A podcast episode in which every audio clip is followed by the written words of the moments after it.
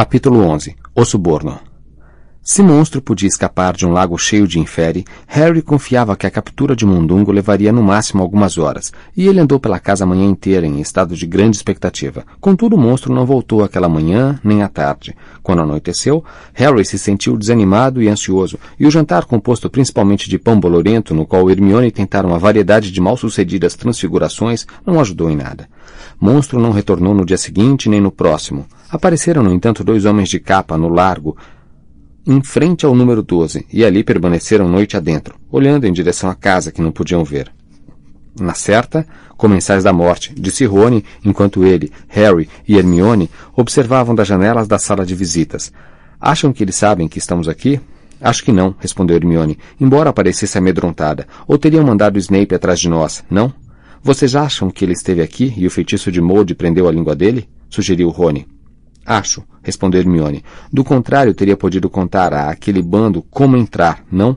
Mas eles provavelmente estão vigiando para ver se aparecemos. Sabem que a casa é do Harry. Como puderam? Começou Harry. Os testamentos bruxos são examinados pelo Ministério, lembram? Saberão que Sirius deixou a casa para você.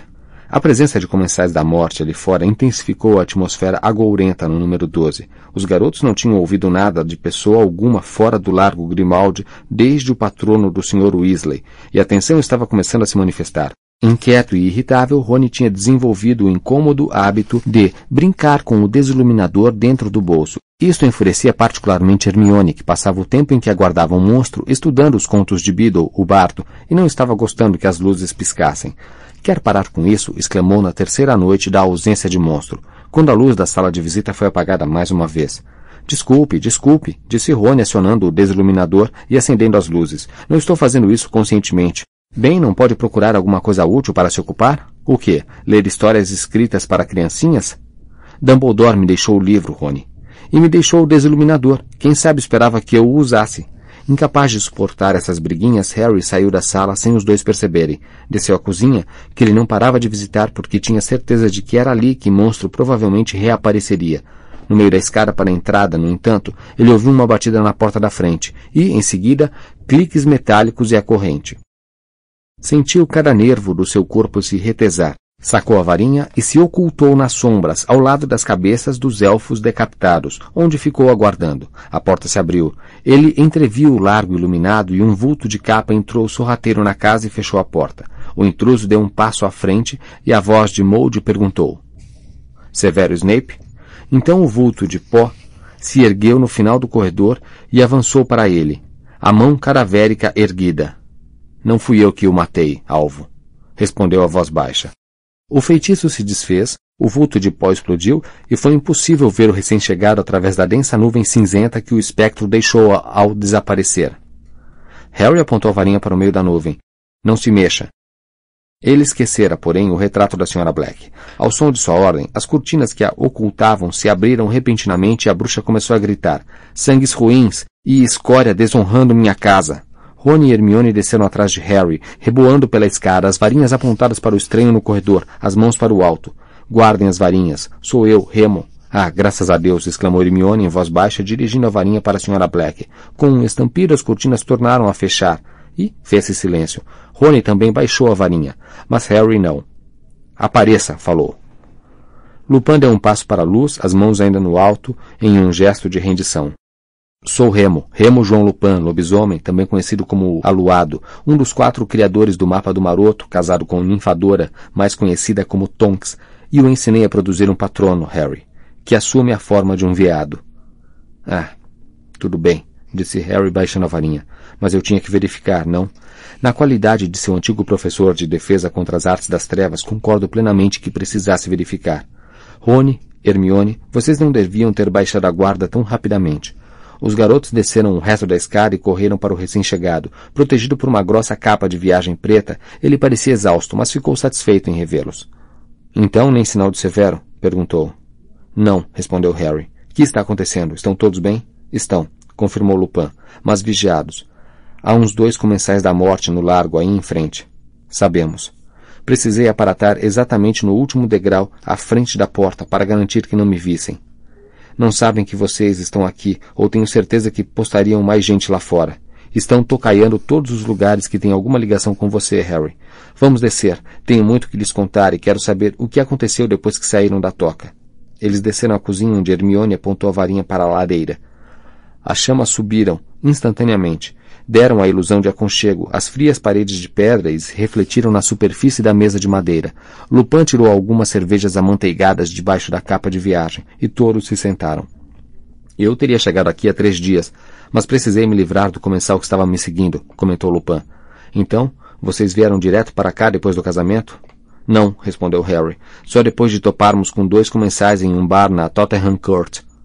Lupin derramou quase toda a cerveja no peito. Que é? Os garotos explicaram o que havia acontecido. Quando terminaram, Lupin ficou horrorizado. Mas como encontraram vocês tão depressa? É impossível rastrear uma pessoa que aparata, a não ser que a agarrem antes de desaparecer. E é pouco provável que estivessem apenas passeando pela Tottenham Court na hora. Concorda? comentou Harry. Pensamos, arriscou Hermione, que talvez Harry ainda tivesse o rastreador. Que acha? Impossível, respondeu Lupin. Rony fez cara de quem acertou, e Harry se sentiu imensamente aliviado. Sem me aprofundar, se Harry ainda carregasse o rastreador, eles teriam certeza absoluta de sua presença aqui, não é mesmo? Mas não vejo como poderiam ter seguido vocês a Tottenham Court. E isso me preocupa, realmente me preocupa. Ele pareceu perturbado, mas, se dependesse de Harry, a pergunta poderia esperar. Conte o que aconteceu depois que saímos. Não soubemos de nada desde que o pai de Rony nos avisou que a família estava bem. Bem, Kingsley nos salvou, disse Lupin. Graças ao seu aviso, a maior parte dos convidados pôde desaparatar antes da invasão. Eram comensais da morte ou gente do ministério? Interrompeu Hermione. Os dois. Para todos os efeitos, agora os dois são a mesma coisa, disse Lupin. Eram uns doze, mas não sabiam que você estava lá, Harry. Arthur ouviu um boato que procuraram descobrir o seu paradeiro torturando Scringeur, antes de matá-lo. Se for verdade, ele não o traiu. Harry olhou para Rony e Hermione. Seus rostos refletiam a mescla de choque e gratidão que ele sentia. Jamais gostara muito de Scringeur. Mas, se o que Lupin dizia fosse verdade, o último gesto do homem fora protegê-lo. Os comensais revistaram a toca de cima a baixo, continuou Lupin. Encontraram o vampiro, mas não quiseram chegar muito perto. Depois interrogaram horas seguidas os que permaneceram na casa. Estavam querendo obter informações sobre você, Harry. Mas naturalmente ninguém mais, além dos membros da ordem, sabia que você tinha estado lá. Ao mesmo tempo em que acabavam com o casamento, outros comensais estavam invadindo as casas no campo que tinham ligação com a ordem. Não mataram ninguém. Acrescentou depressa, prevendo a pergunta. Mas foram violentos. Queimaram a casa de Dédalo Deagle. Mas, como você sabe, ele não estava. E usaram a maldição Cruciatus na família de Tonks, tentando descobrir aonde você tinha ido depois de visitá-los. Eles estão bem, obviamente abalados, mas, sob outros aspectos, bem. Os comensais da morte romperam todos os feitiços de proteção? Perguntou Harry, lembrando-se de sua eficácia na noite em que ele se acidentara no Jardim dos Tonks. O que você precisa compreender, Harry, é que os comensais agora têm o um ministério todo na mão, disse Lupin. Têm o poder de usar feitiços cruéis, sem medo de serem identificados ou presos. Conseguiram penetrar cada feitiço defensivo que lançamos contra eles e, uma vez dentro, agiram abertamente. E por que estão se dando o trabalho de inventar desculpas para descobrir o paradeiro de Harry por meio de tortura? Perguntou Hermione com um fio de irritação na voz. Bem, começou Lupin.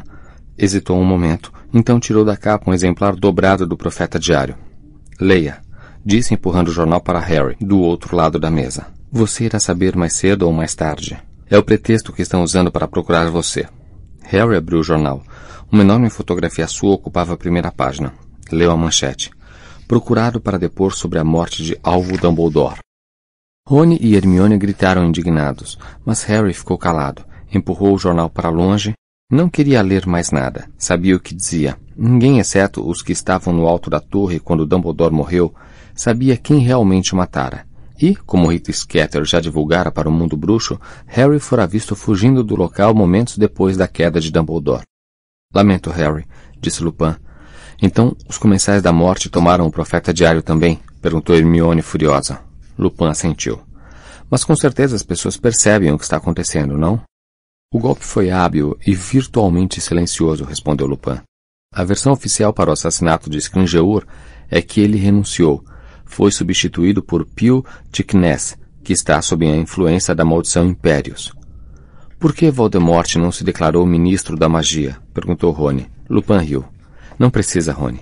Ele é de fato o ministro da magia. Então, para que iria se sentar atrás de uma mesa no ministério? Seu fantoche, Tickness, está cuidando da burocracia diária, deixando Voldemort livre para estender sua influência para além do ministério. Naturalmente, muitas pessoas deduziram o que aconteceu. Nos últimos dias houve uma acentuada mudança na diretriz ministerial e muitos estão murmurando que Voldemort deve estar por trás disso. Contudo, aí reside o problema. Murmuram apenas. Não ousam trocar confidências, não sabem em quem confiar, têm medo de se manifestar, porque suas suspeitas podem se confirmar e suas famílias serem atingidas. Sim, Voldemort está fazendo um jogo inteligente. Expor-se poderia ter provocado uma rebelião aberta. Nos bastidores, criou confusão, incerteza e medo. E essa mudança acentuada na diretriz ministerial, indagou Harry, inclui alertar o mundo bruxo contra mim e não contra Voldemort? Com certeza, e é um golpe de mestre. Agora que Dumbledore morreu, você, o menino que sobreviveu, certamente seria o símbolo e o núcleo de qualquer resistência contra Voldemort. Mas, ao sugerir que você participou na morte do velho herói, ele não só pôs a sua cabeça a prêmio, como também semeou a dúvida e o medo entre aqueles que o teriam defendido. Nesse meio tempo, o ministério saiu em campo contra os nascidos trouxas. Vejam a página 2.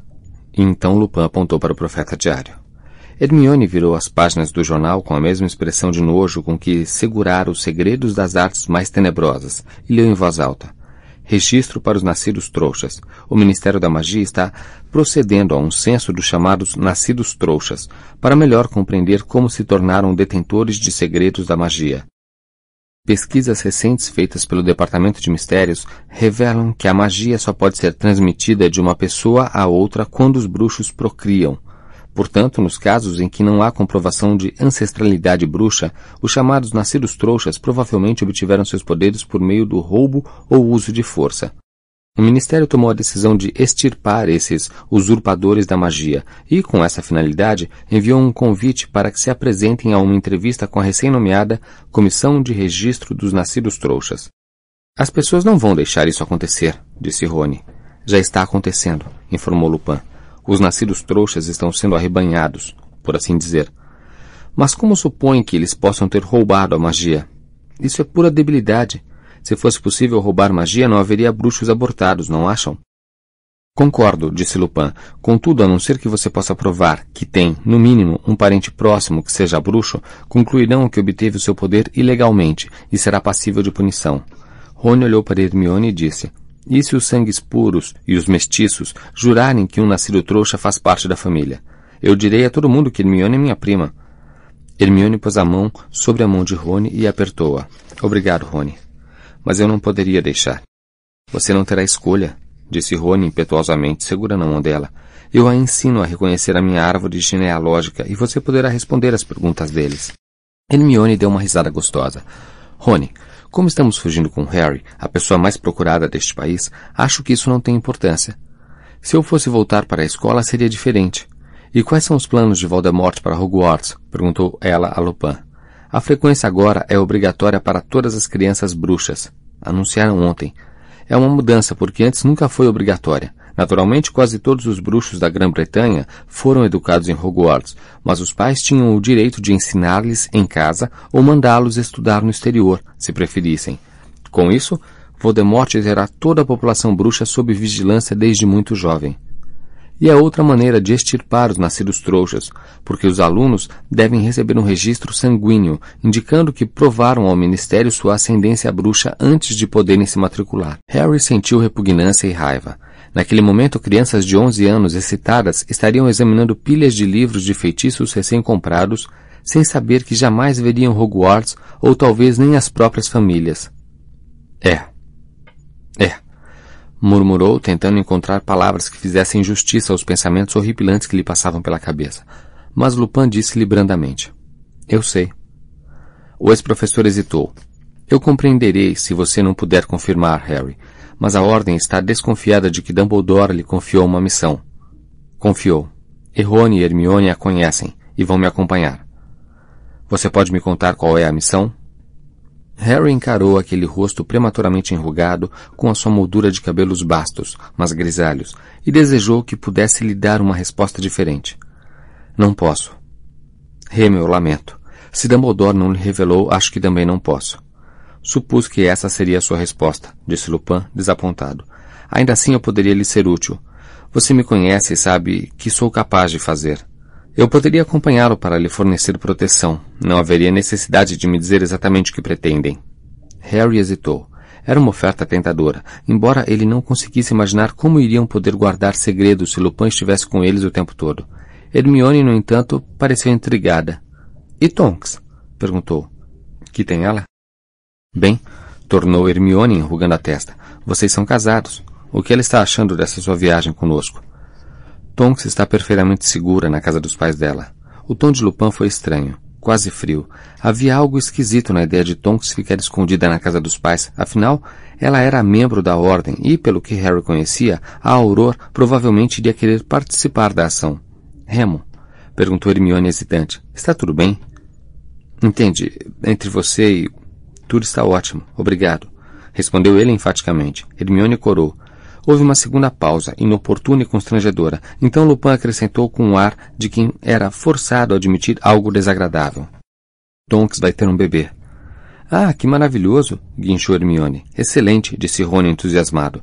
Parabéns, acrescentou Harry.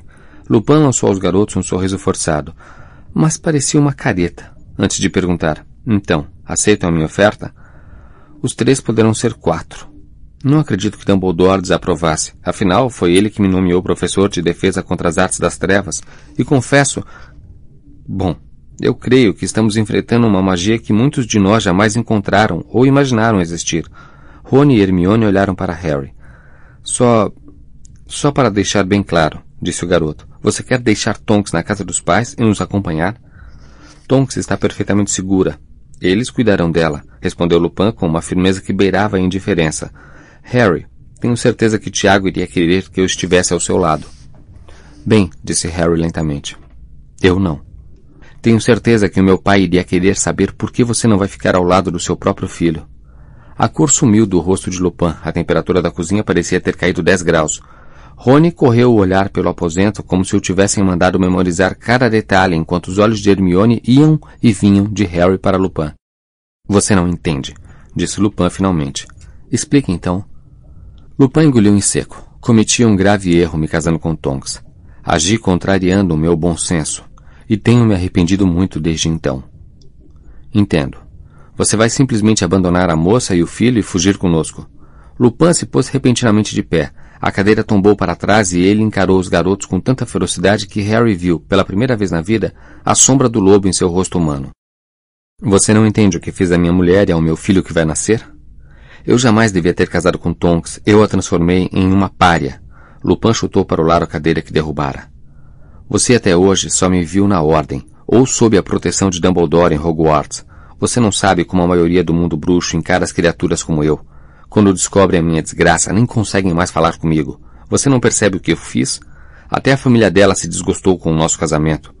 Que pais querem ver a única filha casada com um lobisomem? E o filho? O filho, Lupin chegou a arrancar tufos dos próprios cabelos, parecia muito descontrolado. A minha espécie normalmente não procria. Ele será como eu, estou convencido. Como poderia me perdoar quando conscientemente corri o risco de transmitir a minha deficiência a uma criança inocente?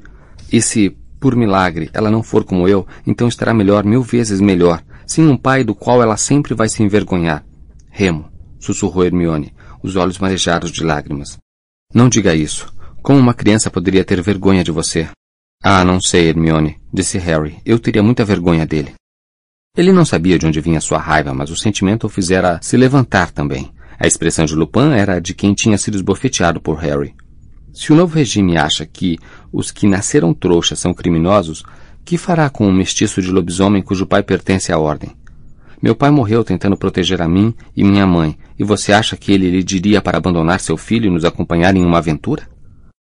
Como como se atreve? disse Lupin. Não se trata de um desejo de correr riscos ou obter glória pessoal. Como se atreve a insinuar uma? Acho que você está sendo audacioso, disse Harry, querendo ocupar o lugar de Sirius. Harry, não, suplicou Hermione, mas ele continuou a encarar o rosto lívido de Lupin. Eu nunca teria acreditado, continuou Harry. O homem que me ensinou a combater dementadores. Um covarde. Lupin sacou a varinha tão rápido que Harry mal teve tempo de apanhar a própria. Seguiu-se um forte estampido, e ele se sentiu arremessado para trás, como se tivesse levado um murro. Ao bater contra a parede da cozinha e escorregar para o chão, viu a ponta da capa de Lupin desaparecer pela porta. Remo! Remo, volte! gritou Hermione, mas Lupin não respondeu. Instantes depois, ouviram a porta da frente bater. Harry! gritou chorosa. Como pôde fazer isso? Foi fácil, respondeu Harry. Ele se levantou, sentiu um galo crescendo no lugar em que sua cabeça batera na parede. Sua raiva era tanto que o fazia tremer. Não olhe para mim desse jeito, disse rispidamente a Hermione. Não se vire contra ela, rosnou Rony. Não, não. Não devemos brigar, disse Hermione atirando-se entre os dois. Você não devia ter dito aquilo a Lupin, disse Rony a Harry. Ele estava pedindo, respondeu Harry. Imagens fragmentadas sobrepunham-se celeremente em sua mente. Sirius atravessando o véu, Dumbledore suspenso, desconjurado, no ar, um lampejo de luz verde e a voz de sua mãe pedindo misericórdia. Os pais, disse Harry, não devem abandonar os filhos, a não ser. a não ser que não possam evitar. Harry, disse Hermione, esticando a mão para consolá-lo, mas ele repeliu-a e se afastou, fixando as chamas que a garota tinha conjurado. Uma vez falara com Lupin, por aquela lareira, buscando consolo por causa do pai, e o professor o ajudara. Agora o rosto torturado e pálido de Lupin parecia flutuar diante de seus olhos. Ele sentiu uma onda nauseante de remorso. Nem Rony nem Hermione falaram, mas ele tinha certeza de que estavam se entreolhando às suas costas, comunicando-se em silêncio. Harry se virou e surpreendeu-os, voltando rapidamente as costas um para o outro. Sei que não devia tê-lo chamado de covarde. Não, não devia, concordou Rony imediatamente. Mas é como ele está agindo. Mesmo assim, disse Hermione, eu sei. Mas se isto o fizer voltar para Tonks, terá valido a pena, não? Ele não pôde evitar o tom de súplica em sua voz. Hermione pareceu receptiva, Rony inseguro. Harry olhou para os próprios pés pensando no pai. Tiago teria apoiado o que ele dissera a Lupin ou teria se zangado com o filho pelo modo com que tratara seu velho amigo. A cozinha silenciosa pareceu vibrar com o impacto da cena recente e a reprovação muda de Rony e Hermione. O profeta diário que Lupin trouxera continuava sobre a mesa a foto de Harry na primeira página virada para o teto.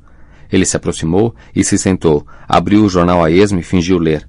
Não conseguia entender as palavras, sua mente ainda arrebatada pelo confronto com Lupin. Sabia que Rony e Hermione tinham retomado sua comunicação silenciosa por trás do profeta. Ele virou a página com violência, e o nome de Dumbledore saltou aos seus olhos. Harry levou alguns instantes para entender o significado da foto em que havia uma família. Sob a foto, a legenda: A família Dumbledore, da esquerda para a direita. Alvo: Percival segurando Ariana, recém-nascida, Kendra e Aberforth. Atento, Harry parou para examinar a foto. O pai de Dumbledore, Percival, era um homem bonito, com olhos que pareciam cintilar, mesmo na velha foto desbotada. O bebê, Ariana, era um pouco maior que uma forma de pão e igualmente desprovido de traços marcantes. A mãe Kendra tinha cabelos muito negros, presos em um coque. Seu rosto parecia esculpido.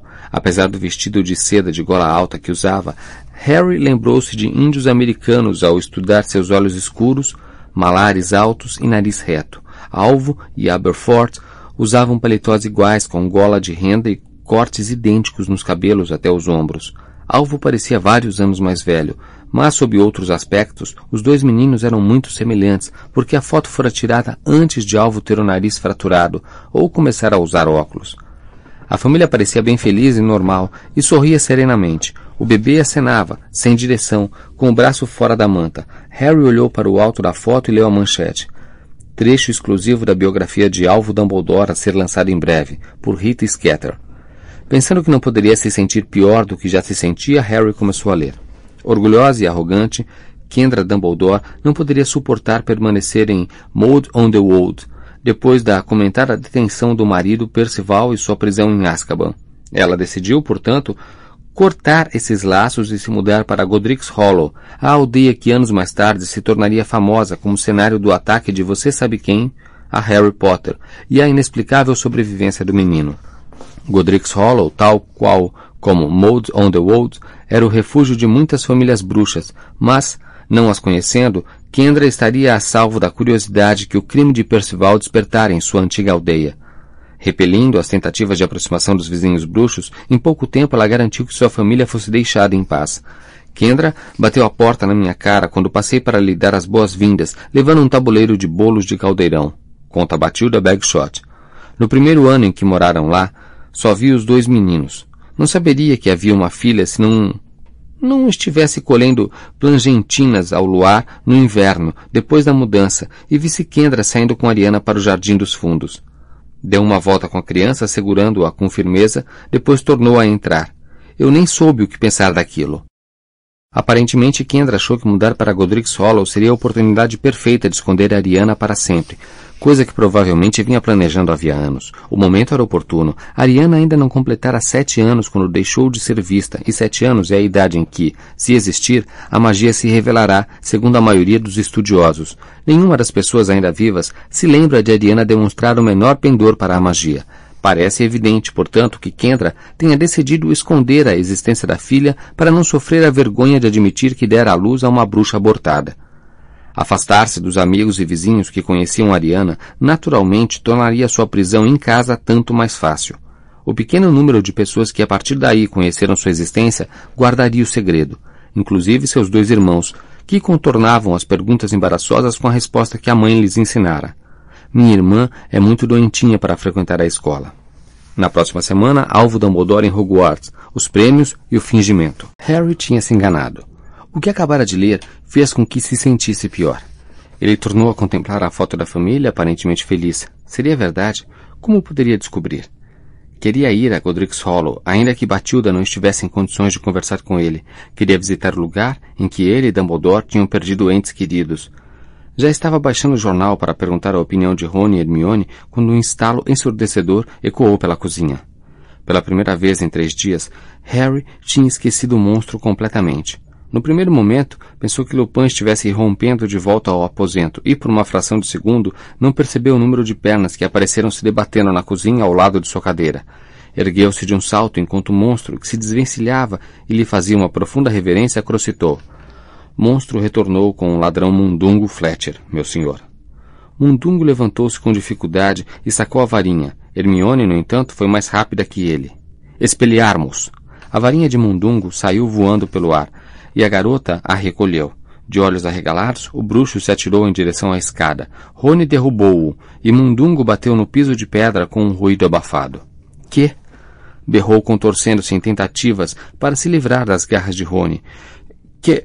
que foi que eu fiz? Mandando um desgraçado de um elfo doméstico atrás de mim. Que brincadeira é essa? Que foi que eu fiz? Me solte, me solte, ou...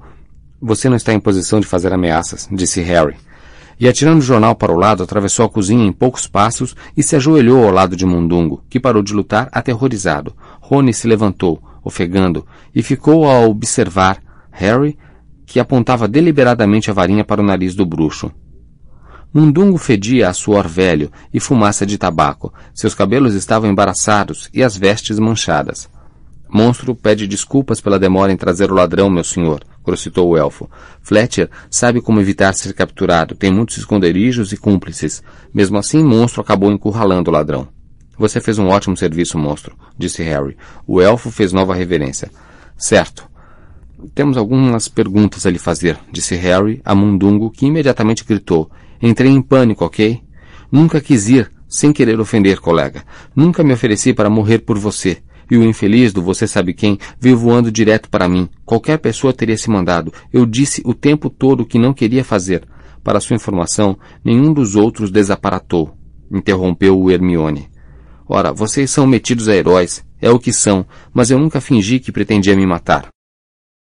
Não estamos interessados em suas razões para abandonar o olho tonto, disse Harry, chegando a varinha mais perto dos olhos empapuçados e vermelhos do bruxo. Nós já sabíamos que você não prestava.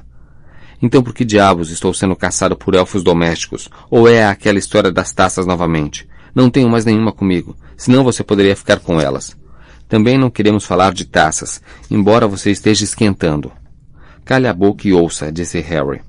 Era uma sensação maravilhosa ter o que fazer, ter alguém de quem exigir uma pequena parcela de verdade.